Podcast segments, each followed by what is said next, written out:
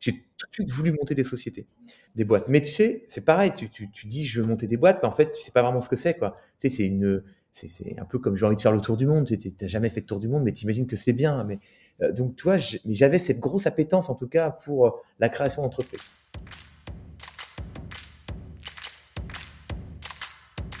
Bienvenue sur Comment t'as fait, le podcast de ceux qui veulent comprendre concrètement comment les autres ont fait. Je m'appelle Julien Hatton, je suis cofondateur de l'agence de communication BuzzNative et je vous propose de partir ensemble à la rencontre d'entrepreneurs et dirigeants passionnés et passionnants pas toujours dans la lumière, mais qui font pourtant rayonner leur structure et leurs équipes. À ces profils au parcours non linéaire, audacieux ou encore atypiques, je n'ai qu'une seule envie, leur poser la question comment t'as fait? Si vous aussi auditeur, vous rêvez de découvrir les coulisses et le quotidien de nos invités, que vous soyez entrepreneur averti, débutant ou en devenir, abonnez-vous et embarquez avec moi chaque semaine pour des épisodes d'une heure qui vous feront gagner des années d'expérience. C'est parti Bonjour, chers auditrices, chers auditeurs. Aujourd'hui, pour ce nouvel épisode de la saison 2 du podcast, j'ai le plaisir d'accueillir Wilfried Granier, cofondateur de la société Superprof, la plateforme de mise en relation entre élèves et professeurs. Salut Wilfried. Bonjour Julien. Alors Wilfried, je suis ravi d'échanger avec toi aujourd'hui. J'ai découvert avec grand intérêt ton parcours et notamment le développement de Superprof. Né en août 2013 comme d'abord une communauté, vous avez dans un premier temps passé le cap des 100 000 super professeurs l'année suivante, faisant de vous la plus grande communauté de professeurs en France. Et après plusieurs étapes de développement, aujourd'hui Superprof c'est quoi? C'est 20 millions de CA, 35 millions d'élèves dans le monde, 17 millions de professeurs, 200 collaborateurs, 39 pays et 18 langues. Et ce sans lever de fonds. Incroyable. Ouais, non, c'est vrai. Ouais, ouais, résumé comme ça, effectivement, ça, ça, paraît fou, quoi. Mais oui, tout à fait. Ouais.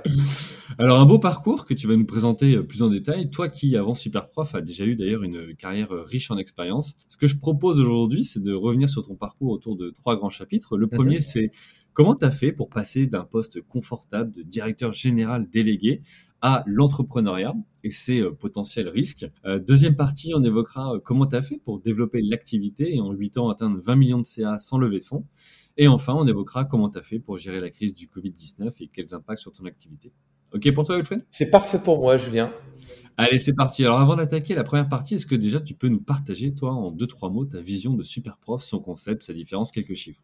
Oui, bah écoute, super prof, euh, c'est d'abord euh, le projet de ma vie, hein, vraiment la boîte de mes rêves, que j'ai voulu créer euh, en fait une société qui avait de l'impact sur le, monde, et donc rien que rien de mieux, si tu veux, que d'avoir un projet dans l'éducation pour essayer d'améliorer le monde et d'avoir un impact positif sur celui-ci. Et puis, super prof, c'est surtout une équipe formidable. En fait, moi, j'ai aujourd'hui un peu plus de 200 collaborateurs. Euh, et franchement, euh, c'est ma famille, tu vois, c'est ma famille professionnelle avec qui on a partagé des super moments, avec qui on partage des bons moments encore aujourd'hui, des moments de galère. Enfin, tu vois, on se, si, j'ai réussi à, si on a réussi, pardon, à, arriver là où l'on est euh, sans lever de fonds, et, et ben c'est parce que justement j'ai une équipe super solide et très résiliente et très résistante. Donc voilà, Super Prof, c'est voilà un projet incroyable et fabuleux à impact, et puis une équipe formidable. Voilà, en gros, euh, pour moi, ce que c'est super prof. Ok, bah écoute, on va rentrer en, détail dans, le modèle en deuxième partie. Euh, mais avant ça, déjà, ma première question et que je pose à tout le monde, c'est euh, pourquoi super prof D'où vient ce nom?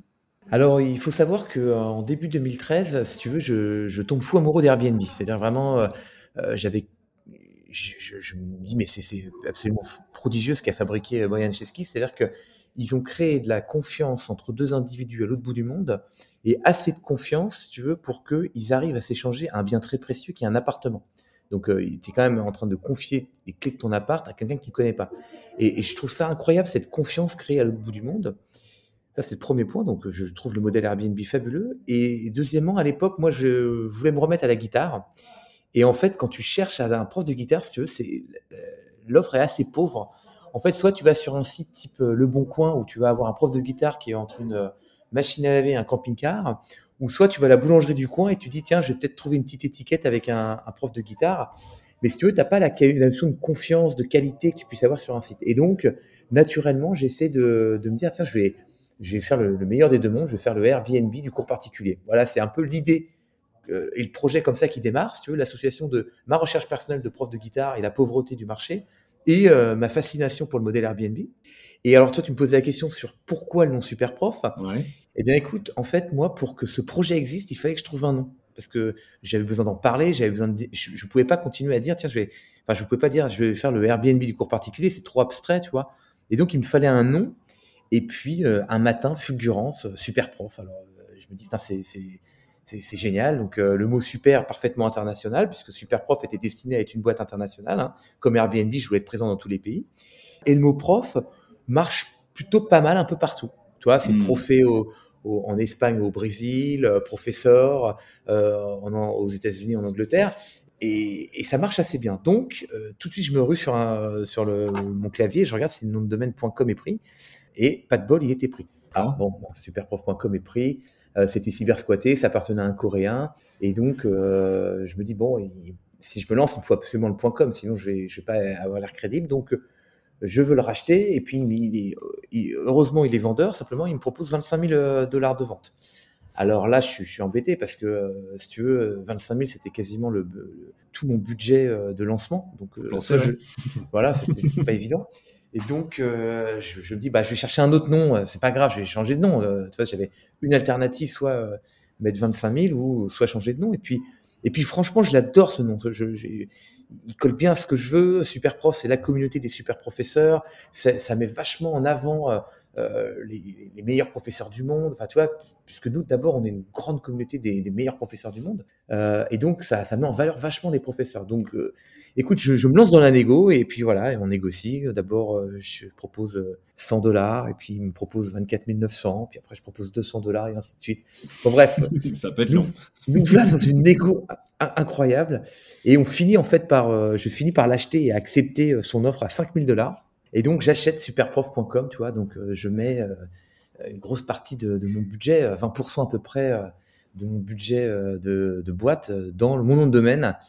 Et en fait, c'est une super chose qui me qui m'est arrivée parce que euh, en dépensant autant d'argent dans un, un nom de domaine, en fait, d'un seul coup, euh, tu te dis, c'est, je peux pas me foirer, quoi. Donc euh, maintenant, il faut vraiment que ça démarre, il faut vraiment que je commence à gagner de l'argent, il faut que j'arrive à rembourser ce que j'ai mis parce que c'était un, trop, enfin, c'était un investissement trop énorme, si tu veux, pour ce que, ce que j'avais pour le lancement, pour dire que maintenant, ça y est, on, on rigolait plus, il fallait vraiment se lancer. Donc voilà, donc j'achète Ça a galvanisé au final pour, pour te lancer. Ah ouais, parce que en fait, tant que t'as pas dépensé cette somme, en fait, bah, tu peux un peu procrastiner. Tu dis, bah tiens, demain je chercherai un nouveau nom. Et quand tu l'as fait, comme ça, le, bah, le projet, faut qu'il soit lancé. Donc, euh, ça m'a vraiment euh, boosté, si tu veux. Et donc voilà. Et puis j'étais trop content de mon domaine, super prof. Et voilà. Et donc euh, après, j'ai décliné dans en .fr, .es, .it, .co, .uk, .com.br, enfin dans tous les pays du monde, en, en en rachetant certains. J'ai, des fois, j'ai dû racheter mon domaine qui était déposé, comme en Suisse, comme en Irlande, choses comme ça. Mais euh, voilà, donc Superprof, c'est comme ça que c'est né. Donc euh, une fulgurance un matin, tu vois, le nom de domaine, parce que j'avais envie de créer le Airbnb du cours particulier. Ok, bon, bah écoute. Et t'as déposé la marque? Ouais, bien sûr. Ah ouais. MP et mais Ouais, aussi ouais. au niveau monde. International. Ah ouais. Combien ça, ça coûte, tu vois, pour quelqu'un qui se dit, euh, tiens, je vise un marché international, combien ça coûte de déposer une marque dans, dans le monde? Oh, alors ça coûte beaucoup d'argent et c'est compliqué, donc on l'a pas fait tout de suite. Hein. Je te cache pas que moi la marque, j'ai dû la déposer D'accord. déjà en France euh, six mois euh, peut-être après la création de la société. Tu vois, j'ai pas déposé tout de suite, c'est pas le premier truc que tu fais. Et puis après, euh, d'abord on a créé une marque européenne, et puis ensuite après une marque quasiment par pays, quoi, parce qu'après, en fait, on dépose la marque quand on opère dans un pays. La marque mondiale, ça n'existe pas vraiment. C'est- Tu vois, c'est il y a des gens qui te disent que ça marche, mais en fait, c'est un peu plus compliqué que ça. Donc nous, on l'opère pays par pays. Et en fait, à chaque fois, comment on y arrive? Eh bien, euh, parce qu'on s'appuie sur un natif d'un pays. Alors, moi, quand je lance un nouveau pays, en fait, je recrute un natif du pays et qui va nous aider évidemment à déposer la marque. D'accord. Ok. Ok, donc là, tu as acheté nom de domaine. Tu, Ouais. Bon, on déposera la marque un petit peu plus tard, ce que tu nous as dit. Mais quand tu déposes le nom de domaine, c'est quoi Superprof C'est euh, un site euh, en ligne, une communauté? C'est un forum? C'est quoi? Parce qu'on parle de 2013 hein, quand même. Donc, Ouais, mais quand j'achète le, ouais, quand j'achète le nom de domaine, Superprof, ça n'existe pas, tu vois? Donc, euh, non, ça n'existe pas. J'achète un nom de domaine qui est vide. Et parallèlement à ça, euh, bah, je construis l'algorithme de, de tri des professeurs. Et, euh, et cet algorithme, en fait, euh, il va savoir trier les professeurs de qualité selon à peu près une vingtaine de critères au début et mesurer la disponibilité des professeurs. Bah, c'est ça le, le cœur de Superprof, c'est un algorithme de tri de la qualité des profs et la mesure de la disponibilité des professeurs. Parce sur quoi tu t'es basé pour déterminer ces critères? Sur des recherches, sur des professeurs, sur euh, Sur euh, beaucoup de choses empiriques, déjà, beaucoup de bon sens, et mhm. puis ensuite, après, euh, en questionnant beaucoup de professeurs. Et puis, et puis au début, c'était 20 critères. maintenant, c'est peut-être 150, tu vois. Donc, mhm. ça a beaucoup augmenté. Mais au début, c'était assez basique, si tu veux. Qualité d'un professeur, eh bien, c'est un professeur qui a mis sa photo, qui a mis son diplôme, euh, qui a des recommandations, qui a des bonnes évaluations, qui a rempli son CV, qui a rempli son descriptif, et qui a euh, mis un titre de qualité, enfin, tu vois, qui n'a pas fait de faute d'orthographe à son annonce, enfin, des critères assez basiques de bon sens. Et la disponibilité, c'était, euh, eh bien, on mesurait tout ce que le professeur disait à ses élèves. Est-ce qu'il répondait à tous ses élèves? Est-ce qu'il répondait à tous ses messages? En combien de temps il répondait à ces messages? Et tout ça, ça, nous, ça allait nous donner, si tu veux, un taux de réponse, un temps de réponse et euh, une disponibilité du professeur. Et donc, le, le fait d'avoir de la qualité intrinsèque et euh, de la mesure de performance, eh bien, allait nous donner une note qui allait nous permettre de classer le professeur dans le moteur. Et euh, en plus, on avait une notion aussi de géographie parce qu'on te proposait évidemment les meilleurs professeurs, mais autour de chez toi. Donc, mmh tu vois, tu prends tous ces, critères-là, et puis à la fin, tu crées un algorithme qui te présente des professeurs qui te vont te correspondre le mieux. Mais ça, c'était au début, toi, c'est très basique. Et puis aussi, à l'époque, on ne connaissait pas nos élèves. Aujourd'hui, on est beaucoup plus malin. C'est-à-dire qu'on connaît nos élèves, on connaît leur démarche pédagogique. Donc, toi, par exemple, Julien, tu cherches un prof pour toi, eh bien, on va te proposer tel professeur. Mais si demain, toi, Julien, tu cherches un professeur, par exemple, pour ta fille, eh bien, on va te proposer d'autres professeurs. Tu vois, on, mmh. on sait quel professeur matche bien avec quel élève. Parce qu'on connaît les profils de nos professeurs, profils de nos élèves. Et, il faut que tu comprennes que le matching, c'est le nerf de la guerre de notre métier. C'est-à-dire que nous, on est là vraiment pour te faire rencontrer le professeur parfait. Mais pour que ça marche, il faut aussi que le professeur y trouve l'élève parfait. Tu vois, c'est mmh. l'alchimie, l'alchimie entre les deux dont va naître, si tu veux, euh, euh, le, le, dépassement de soi, l'envie d'apprendre, la performance. Tu vois, c'est c'est de ça. Nous, on ne croit pas du tout à la pédagogie par le traumatisme ou par la, le, coup de bâton sur la, tu vois, à l'ancienne, où on te tape sur les doigts et apprends, apprends. Tu, tu, vas pouvoir apprendre, mais dans la douleur, mais tu vas détester la matière et tu vas pouvoir presque en faire un rejet. Nous, on n'est pas du tout là-dedans, on est plutôt dans la bienveillance, dans le, fait que on, crée une expérience super positive d'enrichissement entre les deux, entre professeur et l'élève. Et c'est de là que va créer, va, va, te va avoir envie d'être super bon pour ton prof, ça va être ton coach, ton mentor, et du coup, euh, voilà, tu vas avoir envie d'apprendre et tu vas vachement progresser. Voilà. Ok, top. Donc le matching, c'est le nerf de la guerre. Donc euh, voilà. Bah écoute, on, en parlera justement dans la, dans la deuxième partie de comment vous avez fait pour, pour décoller. Euh, ce que je voudrais avant ça, c'est qu'on revienne toi sur ton parcours avant Superprof, parce que là on parle de 2013 où tu, tu veux te remettre à la guitare et tu es passionné par le modèle d'Airbnb. Ouais. Mais avant, tu avais quand même une situation confortable, donc on parlait d'un poste de, directeur euh, général délégué. Ouais, bien sûr. Une régie publicitaire. Ouais, chez Adverline, ouais. Voilà, en amont, tu as travaillé dans des euh, cabinets de, de conseil mhm. ou d'audit. Mhm. Est-ce que tu peux nous expliquer ton parcours, d'où tu viens, ton diplôme, et ce qui t'a amené finalement à te lancer en entrepreneuriat? Ouais. Alors en fait, il faut que tu saches, c'est marrant la question que tu poses, c'est de dire, tiens, comment t'es passé de directeur général délégué, donc titre assez pompeux, à, euh, à chef d'entreprise, en tout cas entrepreneur. Mais en fait, c'est, je vais plutôt te dire, moi, je ne sais pas pourquoi je suis passé d'entrepreneur à directeur général délégué. Parce que, en fait, j'ai été assez vite entrepreneur, en fait, si tu veux. Moi, l'entrepreneuriat, la création d'entreprise, c'est un truc que je veux faire depuis que j'ai 14-15 euh, ans, tu vois. depuis que j'ai 14-15 ans, j'ai une fascination pour les chefs d'entreprise. Je trouve que c'est les nouveaux héros des temps modernes, si tu veux, les capitaines d'industrie m'ont toujours fasciné. Si tu veux, euh, j'imagine qu'au Moyen Âge, on rêvait des explorateurs. Ben, moi, euh, tu vois, en l'an 2000, je rêvais des mecs qui, euh, des Marc Simoncini, euh, qui montaient des boîtes, qui s'introduisaient en bourse, qui se lançaient dans l'internet, si tu veux. Euh, ils ont tous 10 ans de plus que moi à peu près, mais, moi je les regardais comme des héros. C'est-à-dire, je, je, je, je, me disais, mais quand est-ce que ça va m'arriver quoi? Donc j'ai hmm. tout de suite voulu monter des sociétés, des boîtes. Mais tu sais, c'est pareil. Tu, tu, tu, dis je veux monter des boîtes, mais en fait tu sais pas vraiment ce que c'est quoi. Tu sais, c'est une, c'est un peu comme j'ai envie de faire le tour du monde. Tu n'as jamais fait le tour du monde, mais tu imagines que c'est bien. Mais euh, donc, tu vois, j'avais cette grosse appétence, en tout cas, pour euh, la création d'entreprise. Et donc, qu'est-ce que j'ai fait? Bah, J'étais bon en maths à l'école, donc beaucoup de chance. Euh, bah, j'ai pu faire une prépa, j'ai pu faire une école d'ingénieur. quand je suis, sors d'école d'ingénieur, eh bien, bah, spontanément, moi, j'ai été embauché par KPMG, Ernst Young, tu vois, pendant trois ans, trois ans et demi. J'ai bossé pour ces cabinets parce que bah, c'était un peu le, truc classique. Mais si tu veux, dès que j'ai pu avoir l'occasion de créer ma première boîte, j'ai sauté dans l'eau et puis j'ai mes, surkiffé. C'est-à-dire que d'un seul coup, tu es indépendant, d'un seul coup, tu es autonome pour gagner ton propre argent. Enfin, c'est incroyable. Donc, j'ai monté une première société, si tu veux, trois ans après mon diplôme. Euh, moi, je suis diplômé en 2002, donc en 2005. Et euh, cette société euh, donc était dans la publicité. Et en fait, très rapidement, ça marche assez bien. Je recrute mes premiers collaborateurs. toi, je suis assez jeune à l'époque, tu vois. Et, et, et, en fait, je me fais racheter par la société Adverline, ma boîte. D'accord la société Adverline, c'est une grosse régie publicitaire, et ça et tout. Et donc, du coup, comme ils ont envie de me garder et que c'est, ils me nomment directeur général délégué, tu vois, après le rachat. Mmh. Et c'est ça qui est marrant, c'est que j'ai quitté le côté entrepreneur où on était une vingtaine de personnes dans l'équipe à travailler euh, avec des bouts de ficelle, euh, à être toujours dans la, dans la débrouille, tu vois. Moi, c'est esprit très clanique, tu vois. On est, on est un clan, on est contre, enfin voilà, on est, on est contre tous les phénomènes qui peuvent nous arriver. On se défend, enfin, tu vois, c'est la baston. Moi, j'aime bien ce truc-là. À un côté, justement, où on est d'un seul coup 250 collaborateurs, il y a des directeurs généraux, euh, des managers, des directeurs, toute une hiérarchie, si tu veux, euh, euh, en râteau. Et moi, je me retrouve à faire du management, à, gérer les fonds d'investissement et compagnie. Donc, tout ce que je ne sais pas du tout faire et tout ce que je n'ai pas envie de faire, un truc beaucoup trop établi.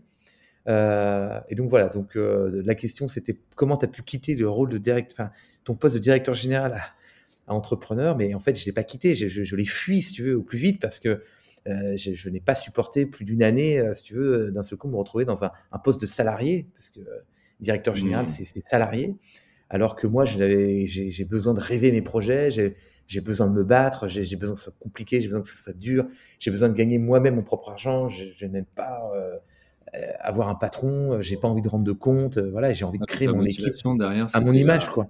La liberté finalement, ah, que plus après ce rachat. Ouais, exactement. Ah, exactement. La liberté et puis tu sais, euh, bah, le management, c'est-à-dire euh, euh, une équipe, des collègues, des, des, des, patrons, enfin ça c'est dur, tu vois, pour moi, ça a détruit énormément le, mon esprit de liberté et mon esprit un peu libertaire, tu vois. Moi j'ai besoin de créer, tu vois, et pour être créatif, il faut pas trop de carcan, donc, donc mmh. voilà. Donc, Ok. Et alors, pourquoi tu, disais tout à l'heure, dès 14-15 ans, je, voilà, j'étais fasciné par ces entrepreneurs. D'où ça vient ça? Tu as un entourage, toi, euh, d'entrepreneurs ou enfin? Eh bien, c'est ça qui est fou. Je ne sais pas du tout d'où ça vient. Je suis mmh né comme ça. Je n'ai aucun entrepreneur dans la famille. personne n'a jamais monté de société. Mon père est enseignant, tu vois. je suis fils d'enseignante. Ma maman était maman et mère au foyer et, et je ne connaissais aucun entrepreneur. Dans ma mmh. famille, on n'est pas du tout là-dedans. Et alors, pourquoi ça me faisait rêver je, ne sais pas. Je, je sais pas, c'était le, côté euh, conquête, c'était l'image que je m'en faisais, ce qui était probablement fausse, hein. mais euh, ça, me faisait rêver. Je, suis un doux rêveur, hein, Julien, il faut que tu le saches. Et, euh, non, c'était ce que je pouvais imaginer de mieux quoi, dans le monde. faire ce que tu voulais, j'avais l'impression, toi, sans patron, sans, sans contrainte, toi. Voilà. Ok. Du coup, genre, je vais revenir à la création de Superprof. Tu t'es lancé seul sur ce projet? Oui, je me suis lancé seul sur le projet. Mmh en fait, j'ai l'idée, si tu veux, euh, août 2013, euh, voilà, et, donc je fais des petits rachats hein, quand même très rapidement aussi pour mmh parce que faut que tu comprennes que je t'ai raconté que Superprof c'était euh, un algorithme de tri intelligent pour classer les bons professeurs et puis mesurer la disponibilité mais il me faut de la donnée en fait pour le nourrir cet algorithme. Donc très rapidement en fait je, rachète deux petits sites endormis, un site qui s'appelait Profélève et un autre qui s'appelle coursparticulier.org que je rachète pour quelques milliers d'euros, tu vois, à des fondateurs qui étaient déjà euh, dans l'abandon ou qui étaient partis à la retraite et qui avaient laissé traîner ce petit site euh, de petites annonces. Et donc comme ça j'arrive à récupérer à peu près 20 000 annonces de professeurs que je mets dans mon algorithme et qui va me permettre euh, bah, de nourrir mon algorithme et puis de me référencer dans Google. Tu vois, parce que mmh. euh, les premières versions de SuperProf sont vraiment destinées à Google. C'est-à-dire que les 20 000 premiers professeurs vont me créer des annonces, qui vont me créer des landings, euh, des landings de qualité, euh, qui vont être enrichis par du contenu qu'on va créer et, qui vont être soumis à Google et qui vont nous, nous, permettre de trouver des élèves pour avoir un maximum de trafic. Et donc, voilà, je suis seul à ce moment-là. Mais très rapidement, en fait, il y a un leader du cours particulier de la petite annonce sur Internet qui s'appelle Cherche Cours, qui, est, qui a été monté par un ingénieur des arts et métiers qui s'appelle Yann Aiguillon, que je contacte. Et euh, très rapidement, j'y présente le projet Superprof. avec l'idée de lui racheter son site. Et en fait, il me dit, mais écoute, non, moi, je veux m'associer avec toi. Alors là, c'était très compliqué parce que faut que tu imagines que moi, quand je monte super prof, je crée la boîte de mes rêves. Et dans l'idée euh, que j'avais de la boîte de mes rêves, c'était une boîte où j'étais totalement seul, sans associé, sans salarié, sans bureau, où je pouvais voyager partout sur Terre euh, au gré du vent, euh, tu vois, sans rendre de compte à personne, et travailler qu'avec des prestataires avec qui j'allais avoir une relation de, voilà, de, de, de, de client avec un chef d'entreprise.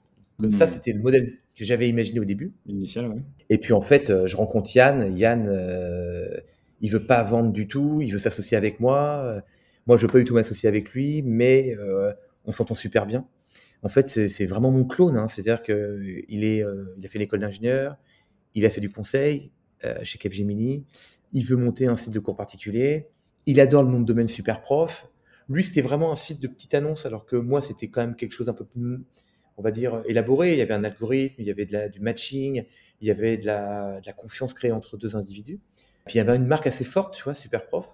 Et donc, euh, eh ben, on décide de s'associer. Voilà, on s'associe euh, peut-être trois mois ou quatre mois après la création de Superprof, tu vois, août 2013. Je dois m'associer avec Yann en novembre 2013, tu vois. D'accord. Et euh, pour la petite histoire, par contre, quand on s'associe, il m'avait prévenu un petit peu avant en me disant, par contre, on va s'associer, mais sache que moi, j'ai prévu de partir un an autour du monde. Donc, je vais te donner les clés de mon site. Et puis, bah, pendant un an, on va pas on va plus se voir parce que moi, je vais être en train de faire mon voyage et puis je n'aurai pas Internet partout. Et donc, on se verra à mon retour. Et donc, il m'a donné les, la base de données, accès à tous ces, euh, sites. Et puis, euh, j'ai fait la migration. J'ai mis dans Superprof dans l'algorithme. Et puis il est parti, on s'est claqué une bise, il est parti faire un an de tour du monde. Et quand il est revenu, Superprof avait explosé.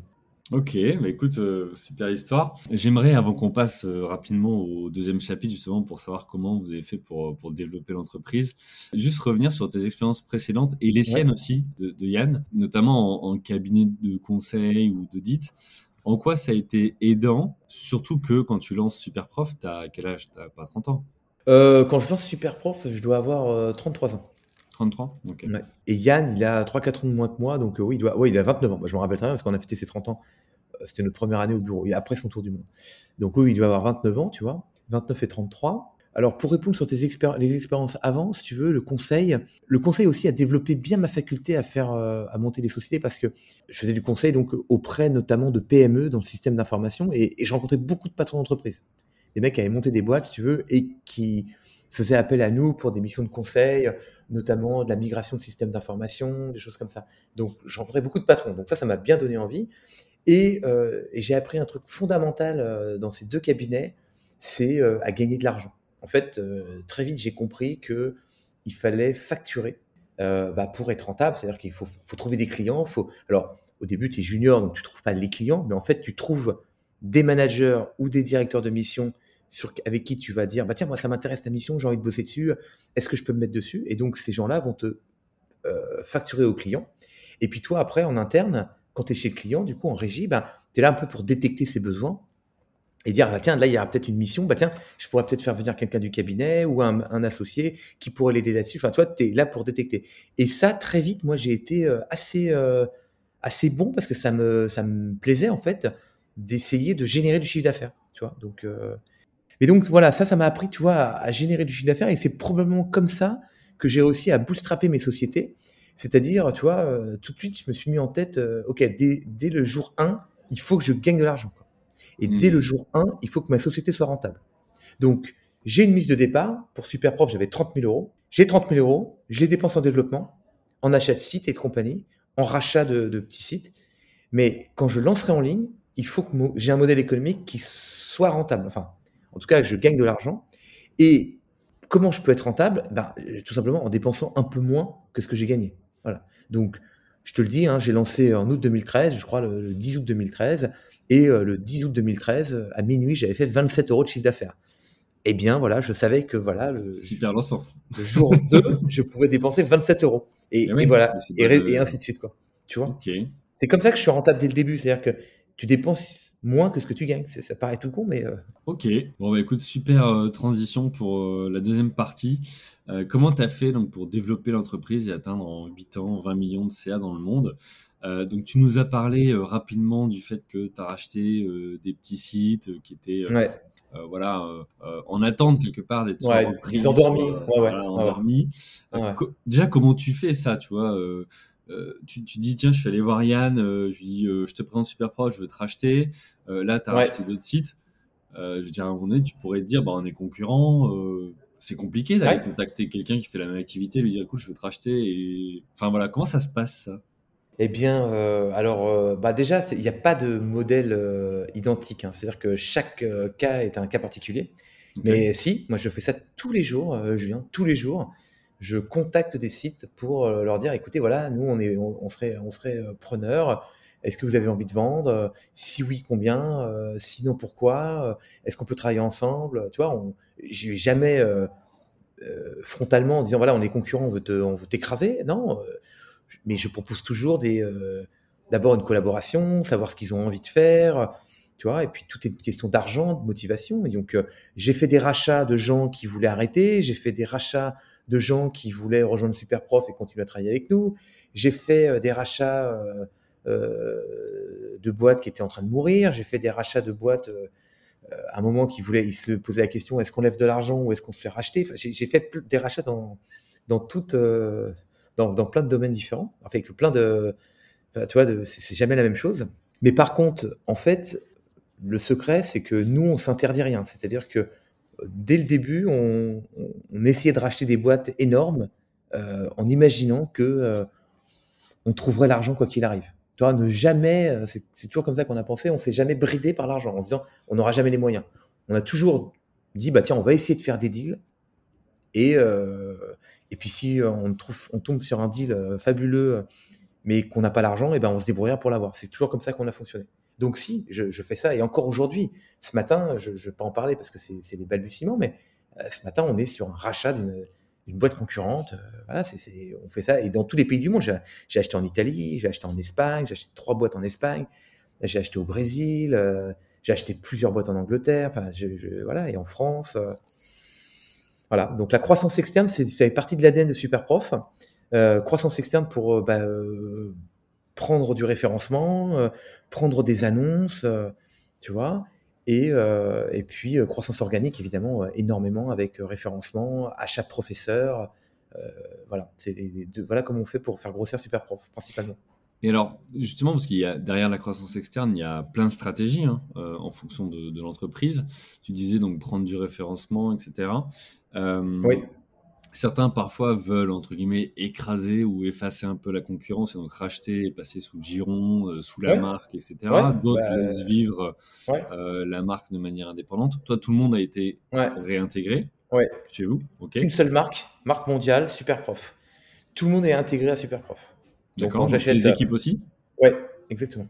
Ok, donc les équipes, vous les réintégrez dans votre bureau à Paris, dans peu importe où est-ce qu'ils sont d'ailleurs basés. Tu disais j'ai racheté à l'étranger? Oui, ça dépend. En fait, euh, il y a des étrangers qui sont venus à Paris et d'autres qui sont restés en freelance. On a beaucoup. Alors, on a quand même une centaine de prestataires à l'étranger hein, avec qui on travaille. Alors, ils sont en prestation, ils sont pas salariés de Superprof, mais c'est des partenaires avec qui on travaille.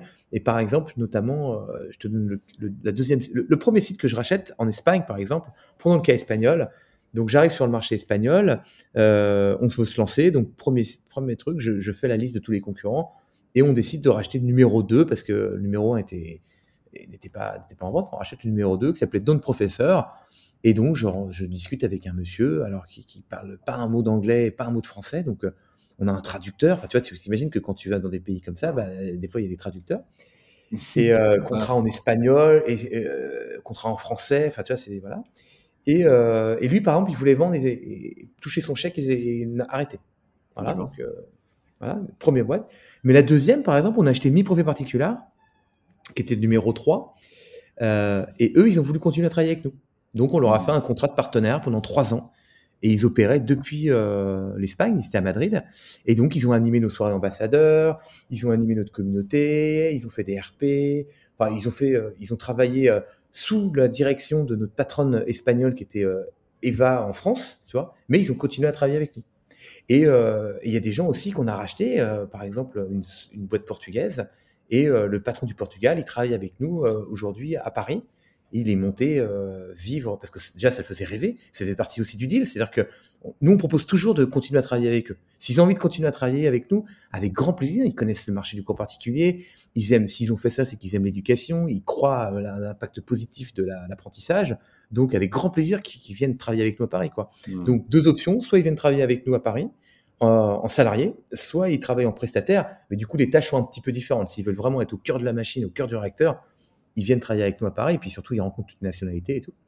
Et donc, voilà, par exemple, un, mec euh, du Portugal euh, est venu à Paris et travaille sous le. on avait un patron du Portugal qui s'appelle Ricardo et, euh, et qui l'a accueilli dans son équipe. et aujourd'hui, ça se passe très bien. Et tu vois, il a vendu sa, boîte à, à Superprof et il travaille aujourd'hui pour Superprof, mais il continue, si tu veux, à faire vivre le, partage de connaissances dans lequel il croit beaucoup. Et puis, ça lui fait une aventure parisienne. Quoi. Mmh ok. Et euh, comment ça se passe du coup? Ce que tu dis, euh, on leur a fait un contrat de partenaire, ça veut dire que sur le montant finalement du deal, tu dis on, donne un bout au départ, on te fait trois ans de contrat, et puis on te donne à la fin. Il y a de ah tout. Non, non, non. Généralement, je paye tout euh, tout de suite. Il y a une partie paiement du site et une partie bah, partenariat ou, contrat de travail. Tu vois? D'accord. Ok. et comment tu finances ça? Alors ça c'est pareil, il y a mille règles. La première, les premiers, euh, je cassais ma tirelire et j'achetais les sites, puisque les banques ne nous prêtaient pas d'argent. Tu vois, les, deux premiers. Alors, toujours, comment je finançais ça? Il faut savoir que le, premier site qu'on a acheté, par exemple, en Espagne, Don Professeur, c'est, euh, on achète peut-être l'équivalent d'un an de chiffre d'affaires de Superprof. Tu vois? Euh, donc c'est beaucoup, beaucoup d'argent pour nous. Et donc, bah, comment on fait? Bah, On négocie avec le vendeur un, un, échéancier de paiement déjà, premier point. Tu vois, on tire au maximum les échéances pour dire, écoute, on va te payer, je sais pas, moi, je veux dire n'importe quoi, 25% à la signature, et puis on va te payer 25% euh, quand on aura fait la migration, tu vois, sachant que, bah, parce que nous, on commence à gagner de l'argent quand euh, son site il est migré chez nous. Avant, euh, c'est que de la migration, ça, ça nous rapporte rien. Donc, tu vois. Et donc, quand son site est migré, en théorie, il doit nous rapporter de l'argent, il doit générer du cash qui va nous permettre après de payer, par exemple, les 50 autres qu'on a négocié sur euh, en 2-3 mois, tu vois. Donc, ça hmm. va, ça, mais c'est une culbute en avant euh, qui, et il faut surtout pas avoir peur, quoi. Mais, mais, plusieurs fois, on a fait des rachats qui étaient bien plus gros, bien trop gros pour nous, mais on a négocié l'échéancier, euh, on a fait le jonglage et, et, et, on a réussi à, à passer, quoi. Voilà, ça c'était au début. Et après, coup de chance, en fait, quand tu commences à avoir une certaine taille, eh bien, les banques commencent à te prêter. Donc là, du coup, on, on pouvait avoir des, facilités de paiement, facilités de caisse, on avait des crédits, on montait des crédits pour financer. Et donc aujourd'hui, par exemple, quand on fait des acquisitions, acquisitions pardon, on fait principalement de la dette. C'est-à-dire qu'on va voir notre banque, on dit voilà, on a une acquisition à faire. On négocie toujours des, des échéanciers de paiement parce que bah, voilà, c'est quelque chose de, faire, mais il y a des gens aussi qui veulent pas du tout. Hein. Les gens, ils disent, moi, je veux tout être payé à la signature, peu importe la migration qu'elle se fasse dans un an, dans, dans six mois ou dans trois mois, tout à la signature. Enfin, tout est une négo, quoi. Mais, mais maintenant, on se fait financer par crédit, ouais. Hmm. Ok, c'est hyper intéressant tu vois, de, voir la démarche et, euh, comment vous faites parce que euh, euh, derrière, il faut effectivement gagner de l'argent pour les financer et parfois ça pourrait te mettre un peu tu vois, sur le flanc, dire un, un, un, an de chiffre d'affaires, bon, bah, ça peut je veux dire, faut, avoir l'air insolide. Euh, en fait, si tu veux, notre secret, hein, vraiment, c'est de, de toujours, de rien s'interdire. Tu vois, d'être tellement croyant, de tellement avoir confiance dans le modèle et dans la croissance qu'on faisait, parce que, en fait, il faut savoir que pourquoi je fais ça?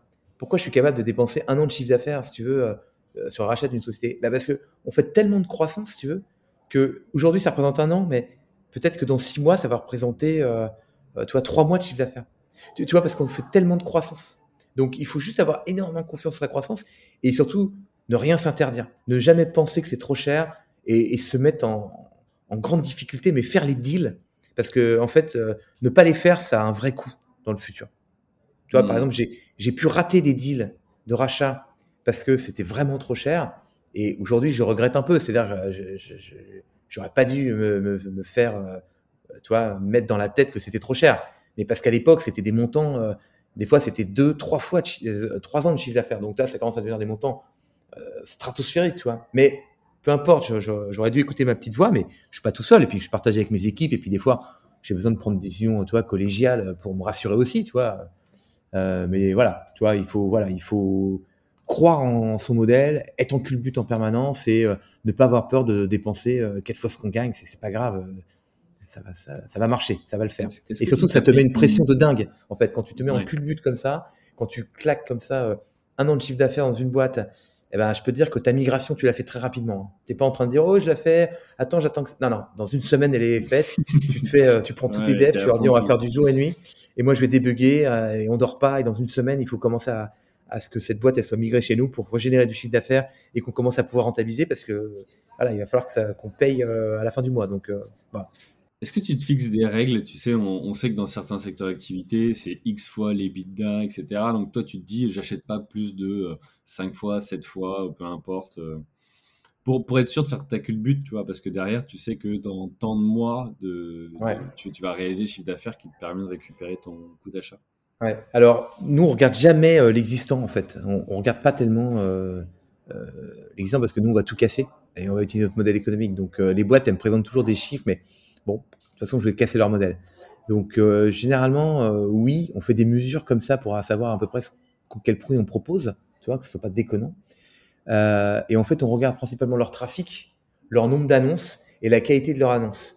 Mais il y a une énorme inconnue, Julien, à chaque fois qu'on fait, qu'on rachète une boîte, c'est que on va racheter des annonces qu'on a déjà. Tu vois, mmh. nous, alors quand on est dans des pays en lancement, il y a moins ce risque-là. Donc, on peut se faire plus plaisir sur les rachats. Mais quand on rachète une boîte, par exemple, je sais pas, euh, je dis n'importe quoi, mais en Allemagne, euh, on a racheté euh, le numéro 2 ou 3, alors qu'on est leader. Bah, le numéro 3, il, tu vois, on va avoir 50% des annonces qu'on a déjà. Donc, mais ça, on peut pas trop le savoir avant, tu vois. Hmm.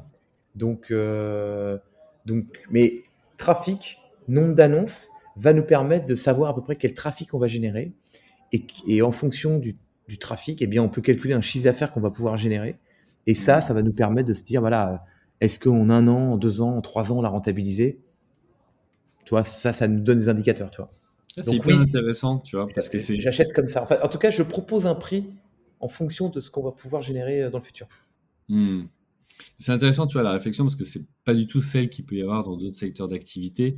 Et là, plus que finalement euh, le cash que ça génère ou autre, vu que tu disais, hein, vous allez casser le modèle derrière, c'est vraiment plus la, la qualité de la base de données, des personnes qui sont déjà là, le trafic généré, Exactement. récupérer tout ce référencement. Et, euh, Ok, alors euh, tu en as parlé plusieurs fois et pour l'instant on n'a pas encore évoqué, euh, mais c'est votre modèle économique.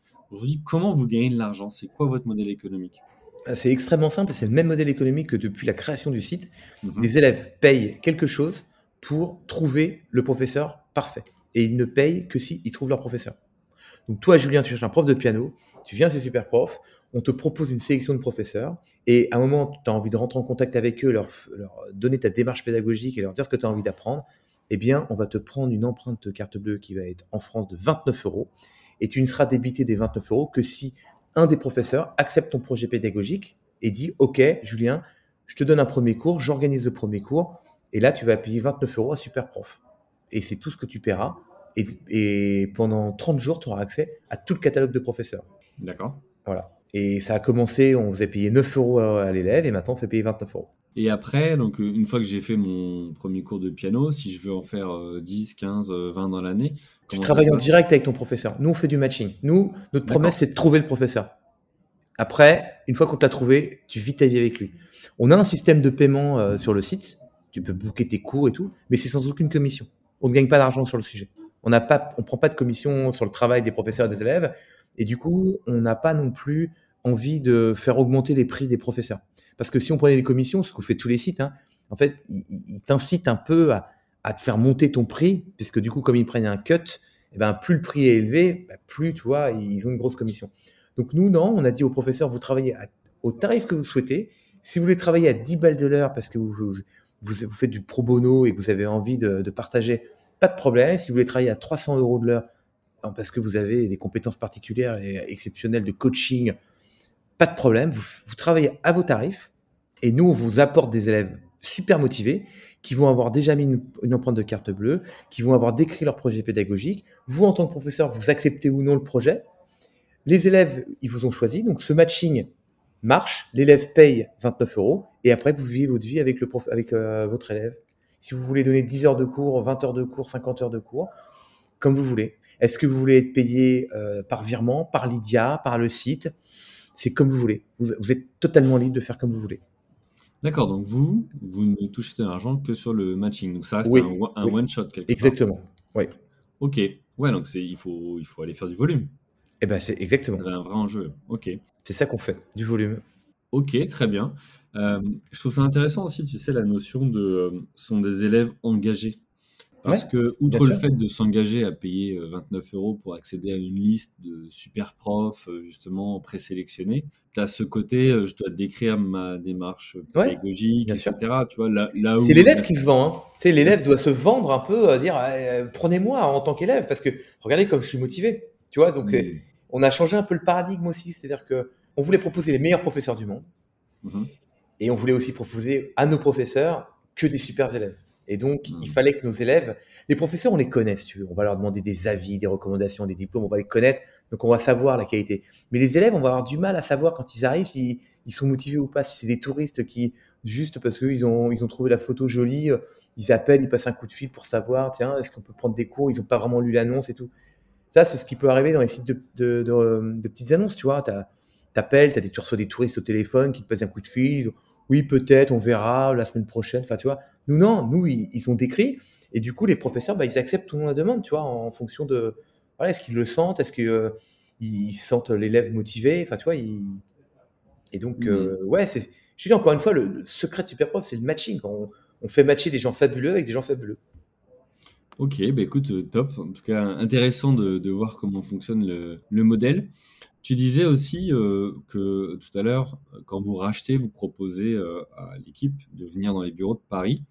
Ouais, Vous avez des bureaux dans les pays que vous ouvrez ou pas du tout? Pas du tout. On n'a aucun bureau dans aucun pays qu'on ouvre. Parce que c'est trop compliqué de gérer des bureaux, parce que c'est, c'est un bail, parce qu'il faut du matériel. Et, surtout, nous, on ne croit pas du tout au, au, fait que les équipes soient séparées. Nous, on, rassemble toutes les équipes au même endroit. Et quand on lance un pays, on recrute un patron d'un pays tout de suite qui va être natif du pays, donc qui va connaître le système scolaire, qui va pouvoir nous aider dans la langue, dans le référencement, qui va parler euh, euh, aux, membres bah, du pays, tu vois, parce que c'est quelqu'un qui connaît parfaitement le pays. Euh, parce que Superprof, c'est pas une boîte internationale, c'est une boîte multilocale. C'est-à-dire que si tu es au Mexique, eh ben, tu as une expérience 100% mexicaine. C'est-à-dire que tu ne parles qu'avec des Mexicains, du support, le système pédagogique est, en mexicain. Enfin, tu as vraiment l'impression que c'est un site mexicain. Jamais tu peux imaginer que c'est un site français. Mais pour que le, la personne qui vient, qui, lance le Mexique, eh ben, elle se sente pas isolée tout seul dans son pays en lui disant, tiens, voilà, tu as un, un book d'onboarding et puis tu le lis, puis tu vas voir, tu vas, tu vas recruter des profs, tu vas gérer ta communauté. Eh bien non, elle vient avec nous. Et puis, bah, tu vas avoir le patron du Brésil, le patron d'Italie, le patron de l'Espagne qui va la former, qui va l'onboarder, qui va lui dire voilà comment on peut faire, voilà comment tu peux faire, et qui va appliquer des méthodes dans son pays et qui va pouvoir partager avec les autres qui ont des maturités un peu différentes, tu vois, des pays comme la France, comme l'Espagne, comme l'Italie, comme les UK, comme l'Allemagne, c'est des pays très matures. Et là, tu vois, on a lancé la Finlande par exemple et l'Autriche, qui sont des pays qui arrivent. Et eh les gens ils sont pas dépaysés parce qu'on leur dit bah tu vois, moi j'étais comme toi il y a 3-4 ans eh ben, j'ai fait ça, maintenant j'ai mon équipe, j'ai grossi. Euh, je te dis, bah tiens, tu bloques par exemple sur le recrutement des professeurs, bah, est-ce que tu as essayé ça? Est-ce que tu vois, on les aide. Tu vois, ils sont pas mmh. isolés. Et pour autant, c'est eux qui connaissent leur pays. Donc, euh, des fois, ils vont appliquer des méthodes qui vont marcher très bien, par exemple en Finlande, mais qui vont pas marcher en Autriche. Mais nous, on va être là pour les, euh, bah, voilà, les rassurer. Et puis, et puis surtout, on, on adore ce côté auberge espagnol, si tu veux, où on parle toutes les langues au bureau c'est que des jeunes, euh, c'est une ambiance incroyable, c'est que des gens qui sont venus d'un pays, qui viennent en France, des gens qui adorent la France, qui adorent la culture française, c'est des gens, tu sais, débrouillards parce qu'ils ont quitté un pays. Euh, et, puis, tu vois, du coup, comme ils connaissent personne, du coup, bah, il y a beaucoup de soirées qui s'organisent entre les gens du bureau, ça crée une vraie communauté de travail. Enfin, toi, c'est voilà. Donc, euh, alors que si on avait ouvert plein de bureaux dans plein de pays, si tu veux, on aurait plein de petites cellules éclatées et qui auraient vachement du mal à bosser ensemble. Et puis, plus tu rajoutes le décalage horaire. Le décalage horaire, c'est très compliqué. Mmh, super intéressant comme approche parce que jusque-là, les modèles qu'on a généralement connus, tu vois, c'est euh, l'ouverture d'un bureau, je sais, etc. Mais on a tout fait. Euh, tu sais, ça, ça, semble très logique quand j'explique, mais c'est vrai que quand je vois les autres, on fait exactement l'opposé de ce que font les autres. Quoi. Mmh. Personne fait comme nous. Quoi. Mais bon, bah, écoute, euh, voilà, c'est. super, super approche. Mais écoute, nickel. T'as des alors question que je peux qu'on peut se poser comme ça tu as des problèmes parfois avec des enseignants ou des professeurs qui diraient vous êtes concurrent ou autre ou pas du tout? Euh, non, non, on n'a pas de problème de concurrence. Euh, non, on n'a aucun. Non, principalement les professeurs, ils veulent trop travailler avec nous. Euh, les professeurs qu'on rencontre, euh, ils sont trop contents de la plateforme parce que déjà c'est totalement gratuit. On leur amène des élèves motivés. Ils se sentent extrêmement en sécurité aussi. La sécurité, c'est quelque chose de très important, tu vois. C'est-à-dire que nous, euh, tu crées ton annonce, tu mets ta photo, mais jamais on donne tes coordonnées. Tant que tu n'as mmh. pas accepté de transmettre tes coordonnées et d'utiliser la messagerie, tu es protégé, tu vois. Donc c'est ça qui nous permet aussi d'avoir des, des, photos de jeunes femmes qui n'hésitent pas à, à, mettre leurs photos, à mettre leur CV, tu vois. Elles sont vraiment en parfaite sécurité. Donc non, non, aucun problème avec les professeurs. Non, non, on n'est pas du tout concurrent euh, des profs. Euh, les profs sont plutôt très, très contents de, de travailler avec nous. Après, on pourrait imaginer que l'éducation nationale, par exemple, voit d'un mauvais œil parce que ça fait de la concurrence. Mais en fait, pas vraiment, parce qu'en fait, c'est pas de la concurrence. On est un complément à l'éducation nationale. L'éducation nationale ne fait pas du tout le même métier que nous. Euh, j'ai rencontré beaucoup de professeurs qui, des profs de français par exemple, avec qui je parlais, et qui me disaient, ben, moi, quand je donne cours à mes 25 élèves, tu veux, bah, c'est 25 euh, élèves qui d'un seul coup reçoivent mon message. Il y a un peu de discipline, euh, il n'y a, pas de, travaux euh, spécifiques, il n'y a pas de sur-mesure. C'est, j'envoie, je délivre à 25 personnes, tu vois, le même message. Et des fois, c'est compliqué pour moi parce que c'est dur, parce que j'ai de la résistance, parce que tu vois, ils galèrent des fois un petit peu. Ils ont des fois, ils perdent un peu le goût même, tu vois, à, la transmission parce que c'est dur, tu vois. Puis c'est lassant, puis c'est toujours la même chose, et puis c'est répétissant, et puis puis t'as pas de retour très positif des élèves, c'est dur à maintenir.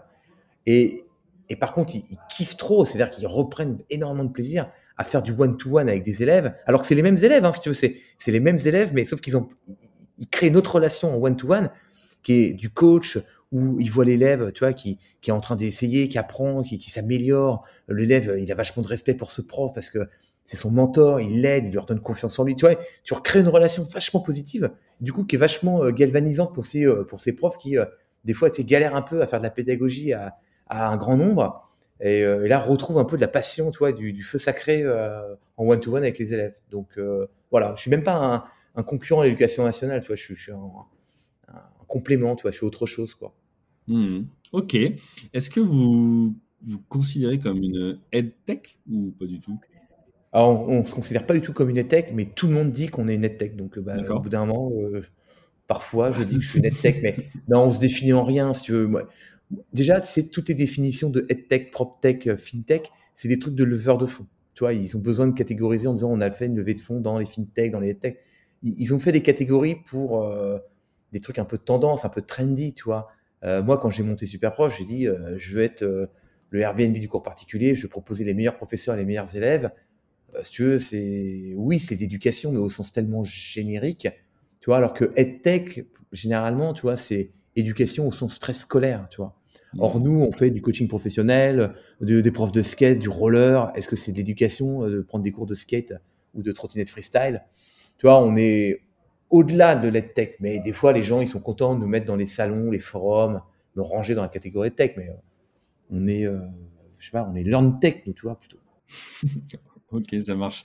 Euh, dernière question avant qu'on passe à, la suite, c'est euh, sur la notion de, trafic, parce que c'est important dans votre modèle. Ah, c'est le, ouais, c'est le nerf de la guerre. Il y a toute la partie référencement naturel, mais j'imagine que vous avez aussi un, gros budget de référencement euh, payant. Ouais, ouais, ouais. C'est ça. ouais. Alors, on va dire que les quatre premières années de Superprof, on n'avait pas dépensé un centime en AdWords, parce qu'on n'avait pas d'argent, déjà. Mhm. Donc, on dépensait tout notre argent dans le référencement naturel. Donc principalement la création de contenu, le maillage interne, le cocon sémantique, enfin tout, tout ce qu'il faut faire pour faire du super bon référencement naturel. Et on dépensait notre argent dans les, en travaillant avec les meilleurs euh, consultants euh, de référencement naturel. Moi, j'ai une grosse appétence, à une, une j'adore le SEO et mon associé aussi. Euh, donc déjà, on a un bon vernis, mais en plus, on s'est entouré vraiment des meilleurs consultants. Donc on mettait tout notre argent dans le consulting et dans voilà, qu'est-ce qu'il faut faire, quelles sont les best practices et tout ça et tout dans le SEO. Mais euh, ouais, depuis 3-4 euh, ans, oui, on a commencé euh, à faire de, de l'AD, ça du payant, parce qu'il y a aussi un changement de paradigme. Hein. C'est-à-dire que moi, quand j'ai commencé, déjà, on faisait 60% du trafic sur desktop et 40% en mobile. Puis il y avait beaucoup moins de ads que maintenant. Mm-hmm. Maintenant, pour te donner un ordre d'idée, Julien, 70% est sur, de, de, de trafic est sur mobile. Donc tu vois, on, ça, a bien inversé la tendance. Ouais, ça a inversé la tendance. Et l'ADS sur mobile est encore plus prépondérante. Donc, tu vois, donc il y a eu ces deux phénomènes. Tout le trafic, enfin, beaucoup de trafic passe sur mobile et l'ADS est encore plus prépondérant sur mobile. Donc, le SEO, c'est plus en plus dur en fait pour récupérer du trafic parce que devant toi passe beaucoup de ads. Donc on a dû se mettre à l'ads euh, pour être bah, super bon et donc euh, oui aujourd'hui on a un, gros budget ads. Euh, alors aussi bien d'abord pour on, a recruté des professeurs, tu vois donc je sais pas pour te donner un ordre d'idée recrutement de professeurs ads par an on doit, on doit dépenser à peu près 2 millions 2 millions par an en mmh. ads prof et cette année, en ads élèves, on, doit être à 4 millions à peu près, tu vois, de dépenses. Ouais, mais généralement, ce qu'on a, c'est 5 à 10 du, du, chiffre. Ouais, euh, bah, nous encore plus parce qu'on est un pur player, quoi. Tu vois, je hmm. pense, encore plus. Et surtout, hmm. euh, on dépense, mais comme des fous, quoi. Parce que en dépensant énormément, on apprend aussi énormément, quoi. Puis on achète dans tous les pays. Hein. Donc, euh, nous, on achète de l'ads en Inde, en Italie, au UK, au Brésil, en Espagne. on achète vraiment comme des fous. On, est, ouais, on achète beaucoup. Eh ok. Bon, écoute, très bien. Je te propose qu'on passe à la dernière partie et notamment donc comment tu as fait pour gérer la crise du Covid-19 et quels impacts sur ton activité. Euh, ce qui nous amènera ensuite à, parler de l'ambition de Superprof. Ouais. Donc la crise sanitaire, comment vous, vous l'avez vécu? Quels impacts sur votre activité? Alors la crise sanitaire, comment on l'a vécu? Ben, Comme tout le monde, hein, le choc, hein, si tu veux. Euh, moi, euh, je ferme les bureaux donc 3-4 jours avant le confinement tu vois, le mmh premier. Et bon, bah, on, se dit, bah, ça va durer deux semaines et puis ça va repartir, tu vois. Donc, voilà. Mais quand je ferme les bureaux, si tu veux, je me mets vraiment instantanément en mode guerre. C'est-à-dire que on, avait une grosse croissance hein, de, on faisait 100% de croissance sur le chiffre d'affaires. Sur les nouvelles mises en relation, on, est, on devait faire plus 50% de nouvelles mises en relation. Donc, toi, une grosse tendance avec une un, énorme découvert à la banque parce que on dépensait trois fois ce qu'on gagnait. Enfin, tu vois, on était dans ce rythme-là. Mmh Et quand le confinement arrive, si tu veux, moi, là, je, je freine des cas de fer en me disant, OK, on va peut-être mourir. Donc déjà, euh, je repousse tous les paiements que je peux repousser. Je renégocie tous mes échéanciers avec tout le monde. Je renégocie avec mon propriétaire l'étalement du loyer. Je fais un maximum de PGE tout de suite. On a été les premiers euh, à déposer un dossier complet à Paris, à la BPI, euh, pour avoir le PGE, tu vois. Mmh parce que euh, on a vu euh, les, chiffres aussi baisser. Hein, si tu veux, il y a eu quand même. Nous, on n'a pas tellement été impacté parce qu'on a un système d'abonnement, de gens qui reviennent, de récurrence, quand même, de gens qui ont l'habitude de reprendre des cours et donc qui reviennent. Mais par contre, tu vois, on a vu quand même les nouvelles demandes, les nouveaux entrants qui arrivaient. Bah voilà, on est passé chez une croissance en France de plus de 50% à moins 70% parce mmh. que bah, les gens ils se mettaient plus à prendre des cours de guitare quoi. Tu vois, ils s'en sait plus. Donc les gens mmh qui avaient l'habitude d'utiliser la plateforme, ils continuent à utiliser, mais ceux qui, les nouveaux pour se lancer, euh, se, se lançaient pas, tu vois, se remettaient ça la semaine d'après, parce qu'il y a quand même une sidération. Tu te lances pas euh, à prendre des cours de guitare ou cours de piano le jour du confinement, tu vois. Donc il y a eu ça, mais et donc voilà, donc impact sur le business, euh, donc une baisse des nouveaux, des nouveaux clients, de plus 50 à moins 70 en France, et ça a été pire dans d'autres pays. Après, on avait un peu anticipé cette baisse parce que nous, on avait déjà vu en Italie la baisse, parce qu'ils sont confinés une semaine avant nous. Donc j'avais pu voir la baisse déjà opérer en, Italie. Donc je m'attendais à une grosse baisse aussi en France, qui a eu lieu. Et euh, bah, on a fermé tout le robinet des dépenses. Vraiment, on a tout fermé. On n'a plus rien payé. À part les salaires, on ne payait plus rien, globalement. Et euh, crédit bancaire. Et, euh, et, on a tout fait pour générer du chiffre. C'est-à-dire qu'on a fait beaucoup de promotions. On a vendu des offres, on a vendu nos passes élèves à 9 euros, mais 29. mais on a, vendu, vendu, vendu, vendu. On a fait que du commercial avec euh, d'un côté et d'autre côté, on a évangélisé nos profs en disant il faut surtout pas que l'activité s'arrête pour vous. C'est pas parce que vous êtes confiné que vous pouvez pas prendre donner des cours. Regardez les cours par webcam, ça fonctionne. On organisait des lives quasiment tous les jours avec des profs en, en live sur Facebook euh, ou sur Insta en disant bah tenez voici on va vous faire une heure de coaching euh, avec un de nos professeurs ambassadeurs Rachid qui le premier jour a 2000 élèves qui prennent un cours avec lui par webcam. Et puis on a fait des cours de cuisine des cours de batterie des cours de piano des cours de chant des cours de yoga. Tout ce qu'on pouvait imaginer impossible cours par webcam. On a essayé de montrer que c'était possible. Et donc on a aidé nos professeurs à s'équiper en matériel à s'équiper en logiciel. Et puis et puis on a on a vendu des passes à tous nos élèves en leur disant continuez d'apprendre, vous faites l'école à la maison, faites-vous aider d'un coach euh, scolaire, euh, faites des cours de loisirs, faites ci, faites ça. Donc euh, voilà, on a continué l'activité. Et, et ça a globalement bien pris. Après, je dis, deux, trois semaines de sidération, en fait, les chiffres sont vachement remontés. Et puis, on, voilà, on a, vécu très tranquillement et très sereinement, armé de tous nos PGE et tous nos échéanciers qui ont été repoussés, avec une trésorerie qui a été, qui a été remontée, gonflée à bloc. Et le truc le plus difficile, c'était de pas avoir les équipes, quoi. Vraiment, ça, c'était dur parce que nous, on a l'habitude vachement de travailler en bande. Et là, de voir se parler par téléphone ou par Skype, c'était horrible. Voilà, hmm. voilà c'était horrible. Et donc, premier confinement, on a fermé les bureaux pendant peut-être un mois et demi, deux mois. Je me rappelle plus très bien, parce que c'était longtemps, mais, mais très vite, on les a rouverts, en fait, nos bureaux, et on permettait aux gens de venir de temps en temps, de, voilà, de, faire, de faire gaffe. De voir les des, des visios à 200 personnes? Non, jamais. Non, non, on fait pas ça. Non, non, on fait pas des visios avec autant. On a fait des apéros Zoom, des trucs comme ça pour rigoler, mais non, c'était plus petit comité. Mais par contre, euh, ouais, ouais, euh, c'est ça qui m'a manqué le plus, c'est d'être au contact euh, avec mes mmh. équipes. Et puis, et puis nous, tu vois, on vit de, de soirées ensemble, de d'apéros, on fête, on, a besoin de célébrer toutes les choses qui nous arrivent. Tu vois, on vit de, de joie, toi, de. Et là, d'un seul coup, c'est super terne, quoi. C'est-à-dire qu'on est tous chez nous, les bureaux sont fermés.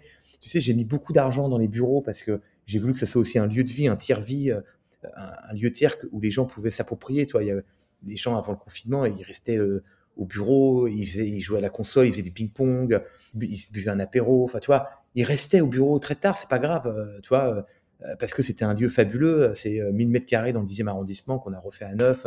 On a fait vraiment un endroit très sympa pour que les gens se sentent bien. Et c'est leur maison, hein, c'est la maison super prof. Et donc, bah là, tu vois, le confinement, les, les, gens, ils restent chez eux dans leur studio à Paris. Ils ont des petites superficies, tu vois. Donc, ouais, c'était vraiment pas marrant. Voilà, c'est ça qui m'a manqué le plus. Et, voilà. et même aujourd'hui, tu vois, c'est encore très dur parce que euh, on a, beaucoup, on a encore beaucoup de télétravail, on doit faire gaffe aux distances. Voilà, c'est comme ça. Mais l'impact, euh, l'impact sur la boîte, en fait, a été très positif avec le Covid parce que euh, on n'a pas souffert tellement. On aurait fait beaucoup mieux sans le Covid, hein, mais on n'a pas souffert du chiffre d'affaires, mais surtout, on s'est mis dans une politique de. On fait très gaffe à notre trésorerie. Alors qu'avant, je faisais pas du tout gaffe. Voilà. Mmh. Ok, donc ça c'est une évolution pour, euh, pour toi.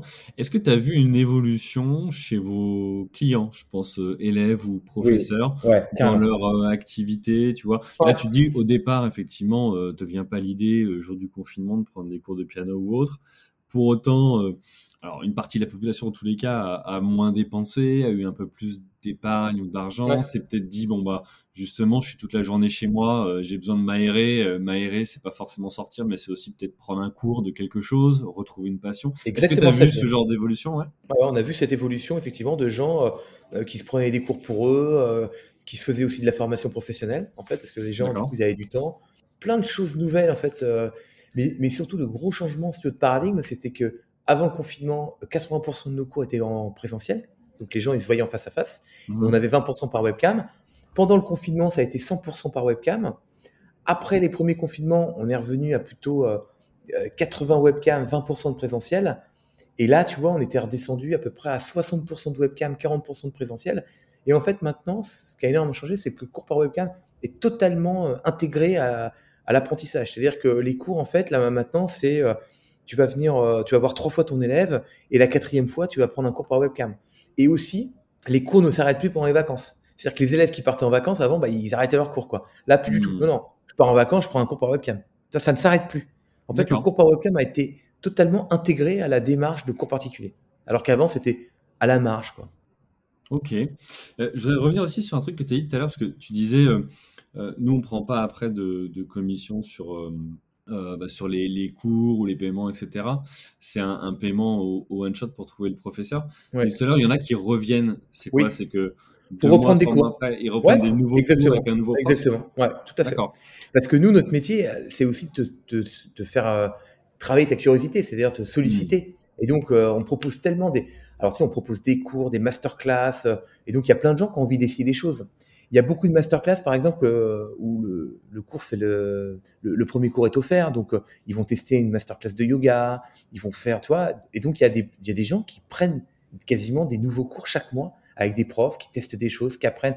Il y a des gens qui sont boulimiques de l'apprentissage, hein, donc euh, donc il y a des gens qui, qui, qui, sont là tous les mois, puis il y en a qui reviennent au bout de trois mois parce que bah ils ont trouvé ça sympa, puis tiens, ce coup-ci ils ont envie d'apprendre en, en, famille à, à je sais pas, à dessiner des mangas ou ils ont envie de faire une une petite formation de euh, dizaines d'heures de cours pour apprendre à jouer de tel instrument ou à chanter ou, ou une langue ou tu vois.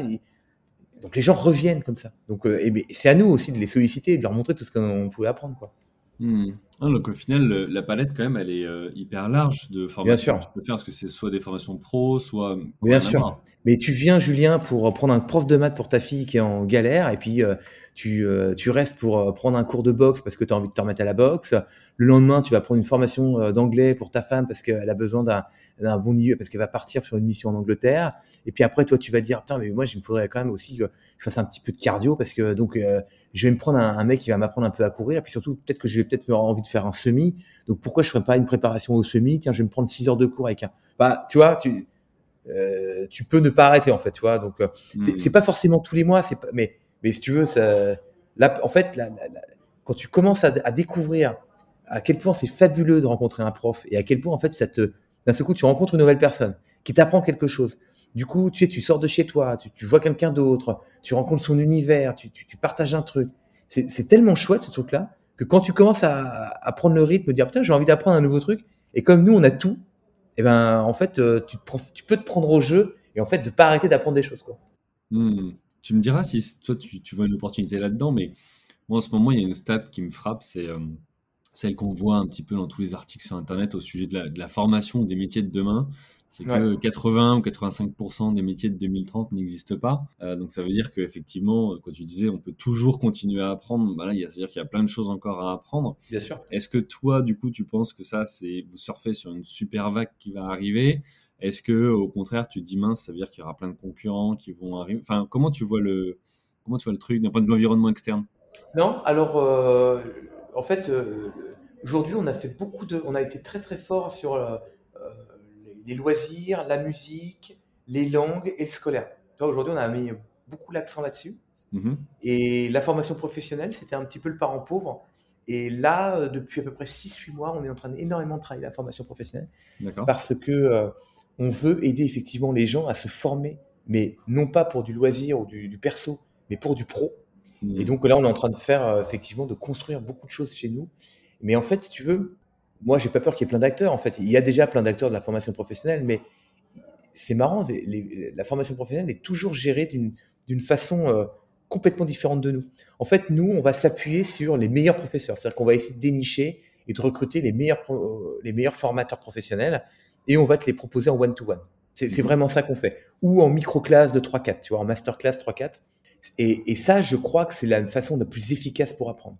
Donc, les autres qui font... Euh, du Netflix de la formation professionnelle, les autres qui font des, euh, formations avec diplômantes, tous les trucs de, euh, euh, de, qu'on a en France, les, le, le, passe formation, des crédits, des machins que tu dépenses pour apprendre avec des formations diplômantes et compagnie.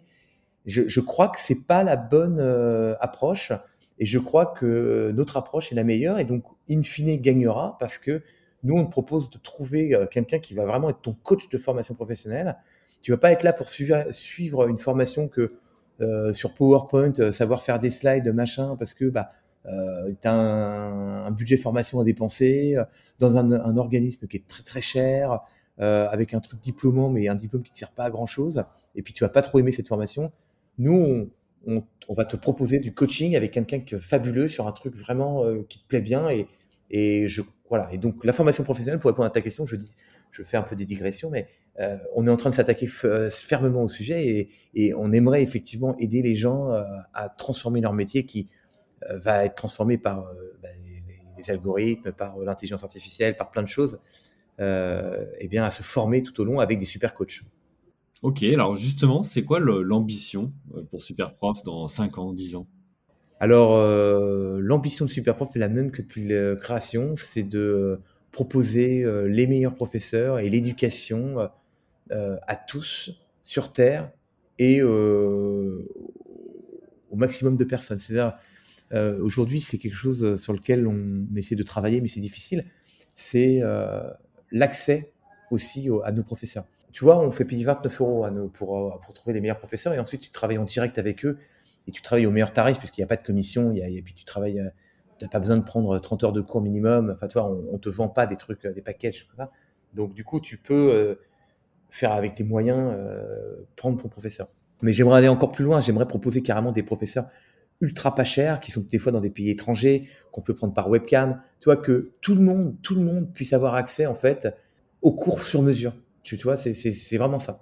Donc, euh, euh, le cours sur mesure pour tout le monde et, euh, et, sur toute la planète. Par exemple, tu as envie de prendre un, je sais pas, envie d'apprendre le brésilien, bah, le, portugais brésilien, tu, soit tu prends un prof en France, tu vois, qui va te faire payer un certain prix, tu vois, mais tu peux aussi dire, mais non, mais je vais prendre un cours par webcam à quelqu'un qui va me faire payer un prix en réel brésilien qui va correspondre à son niveau de vie. Et moi, c'est juste 10 euros de l'heure de cours, en fait. Euh, mais cette personne-là, du coup, je vais prendre un cours par webcam, elle va me faire découvrir sa culture. Tu vois, d'un seul coup, tu as accès à des professeurs et de la compétence à l'autre bout du monde, à des prix euh, défiant toute concurrence et, euh, et en fonction de ton budget, tu vois, tu peux arbitrer, tu peux dire aussi, bah non, moi, un prof de maths, je le veux chez moi, je veux que ce soit un agrégé qui a 40 ans d'expérience et donc je suis prêt à payer 60 ou 70 euros l'heure de cours. Et puis tu peux dire, bah non, mais moi j'ai besoin juste de quelqu'un qui va aider mon fils et puis je je peux pas dépenser plus de 15 euros. Et ben tu peux trouver un agrégé, enfin pardon, un, un, mec qui a fait un doctorat de mathématiques mais qui travaille en webcam depuis le Maroc et qui va pouvoir te faire payer 15 euros. Tu vois, c'est ça que j'aimerais proposer, mmh. vraiment un éventail de choix pour que tout le monde puisse avoir accès aux meilleurs professeurs et aux meilleurs prix. Ok. Et en termes de chiffres, vous êtes à 20 millions aujourd'hui. Comment vous voyez dans... Je n'ai aucune idée. Je ne... En plus, je vais être très mauvais. Je pourrais te dire n'importe quoi parce que depuis le début, je n'ai jamais pensé qu'on ferait ce chiffre. Si tu veux, une petite anecdote. Moi, je pensais que si on faisait un million de chiffre d'affaires, j'aurais été le plus heureux du monde. Hein. Moi, je faisais un million de chiffre d'affaires, on était 10 collaborateurs. Euh, je me versais un salaire euh, de 3-4 000 euros, mais j'étais, c'est bon, j'avais réussi ma vie. Hein. Je, pensais ça, tu vois. Hmm. Et puis en fait, je suis toujours surpris de super prof. C'est-à-dire que, tu sais, un, jour, j'ai quand même dit, euh, mais le jour où on fera 5 000 euros par jour, j'arriverai à poil au bureau. Tu sais, je disais ça un peu pour rigoler, mais parce que je pensais que ça n'arriverait jamais. Je, me disais, c'est hmm. tellement beau le jour où on fera 5 000 euros par jour. Et aujourd'hui, on fait des journées à 100 000 euros par jour. Tu vois, donc c'est, je, je, suis très mauvais pour anticiper.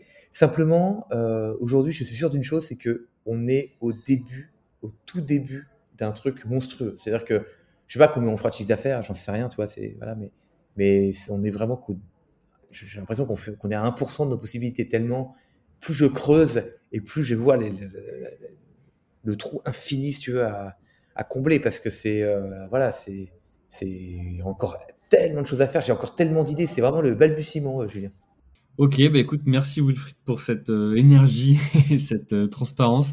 Une dernière question avant de te laisser euh, et de nous dire au revoir. Ça veut dire quoi pour toi entreprendre ou être entrepreneur? Écoute, ça veut dire être totalement libre et puis d'être responsable aussi, de responsable. Tu vois, d'être autonome, libre et responsable. C'est-à-dire que si ça marche, c'est grâce à toi.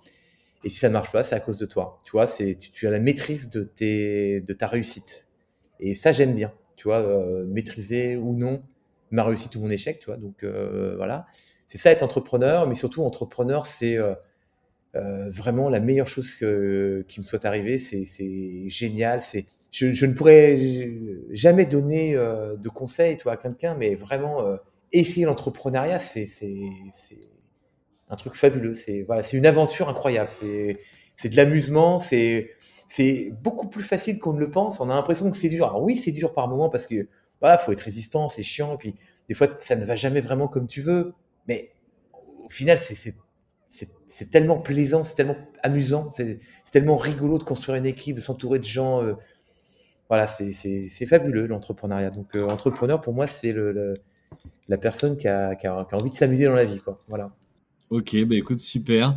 Euh, merci Wilfried pour euh, tous tes partages, euh, eh ben, pour cette transparence, pour ce beau parcours. Et puis bon, on te souhaite une, bonne continuation. Pour tous ceux qui veulent te retrouver, donc ils peuvent bah, tout simplement consulter ton profil sur LinkedIn. Ouais, ouais, ils peuvent m'envoyer un mail, wilfried.superprof.com, m'appeler, voilà.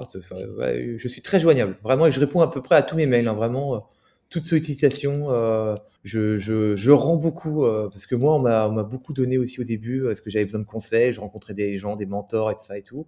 Et j'ai peu de gens qui m'ont fermé la porte. Donc, je fais que je continue encore aujourd'hui. Je reçois régulièrement des, des, des, jeunes qui veulent monter des boîtes ou des. Vraiment, je, je, reçois tout le monde, je parle avec tout le monde et je suis très accessible. Voilà. Bah, un grand merci. On l'a vu d'ailleurs sur ce, sur ce podcast et c'est toute la raison d'être hein, d'ailleurs de, de, ce podcast, de pouvoir euh, rendre à la communauté et partager avec la communauté d'entrepreneurs installés ou en devenir voilà, des, des retours d'expérience, des parcours qui peuvent leur faire gagner à eux-mêmes en une heure d'écoute des années d'expérience.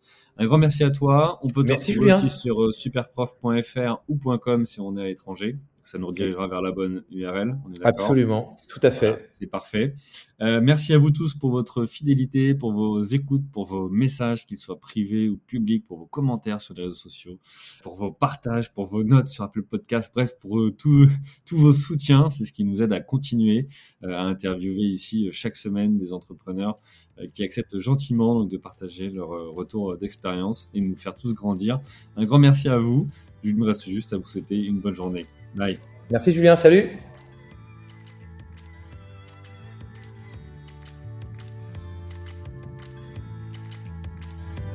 Merci à vous, chers auditeurs, d'avoir suivi l'épisode jusqu'au bout. Si vous êtes arrivé jusqu'ici, c'est que le podcast vous a plu. Alors, pour nous aider à continuer, rendez-vous sur votre plateforme d'écoute de podcast préférée et laissez-nous un avis 5 étoiles avec un commentaire positif ou un message pour notre invité du jour.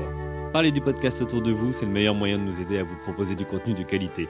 C'en est fini pour aujourd'hui. Un grand merci à vous et à la semaine prochaine.